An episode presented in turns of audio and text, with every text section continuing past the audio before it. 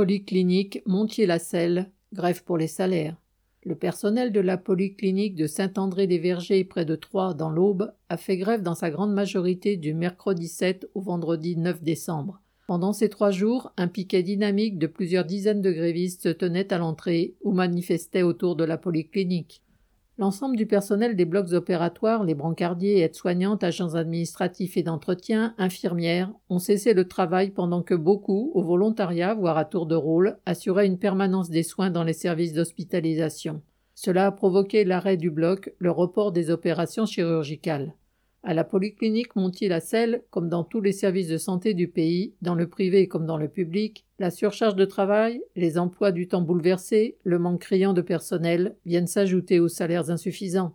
Lorsque la direction de la polyclinique a annoncé ses propositions, l'écœurement et la colère se sont répandus dans tous les services. Les mesures salariales 2022 se traduisaient par une augmentation de salaire de 50 euros bruts pour les petits coefficients, de 3,5% pour les autres, et par une augmentation de la prime de technicité pour le personnel infirmier de 67 euros en hospitalisation et de 163 euros au bloc. S'y ajoutait une prime dite de partage de la valeur de 470 euros net pour tout le personnel.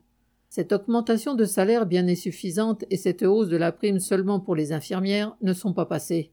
Cette prime discrétionnaire a particulièrement choqué. D'abord parce que les primes ne représentent pas une réelle augmentation de salaire, mais surtout parce que celle-ci visait à privilégier une seule catégorie, alors que tout le monde a besoin d'une augmentation. Tout cela était inacceptable, même si la directrice mettait en avant des entre guillemets, efforts financiers significatifs pour un établissement frappé de plein fouet comme tout un chacun par la forte inflation. Ici, comme dans tous les groupes Elsan, les profits des actionnaires passent avant les conditions de travail et de salaire des travailleurs et la prise en charge des patients. Le préavis de grève nationale déposé par la CGT pour le mercredi 7 décembre pour le groupe Elsan est arrivé à point nommé. Le personnel s'est retrouvé nombreux devant l'entrée de Montier-la-Selle, malgré le froid, demandant une augmentation de salaire de 6% et la transformation de la prime de fin d'année en un treizième mois pour tous.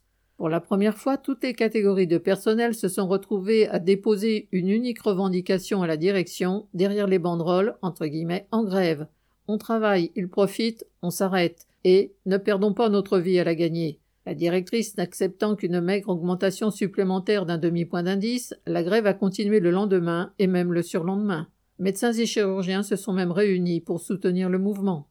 Le 9 décembre après-midi, les grévistes ont décidé la fin de la grève sur la promesse de la directrice de reprendre des négociations la semaine suivante. Il reste que, pendant trois jours, tous les personnels de la clinique solidaires autour d'une unique revendication, tous services confondus, ont eu l'occasion de discuter, de décider tous ensemble, et ce n'est pas fini. Correspondant Hello.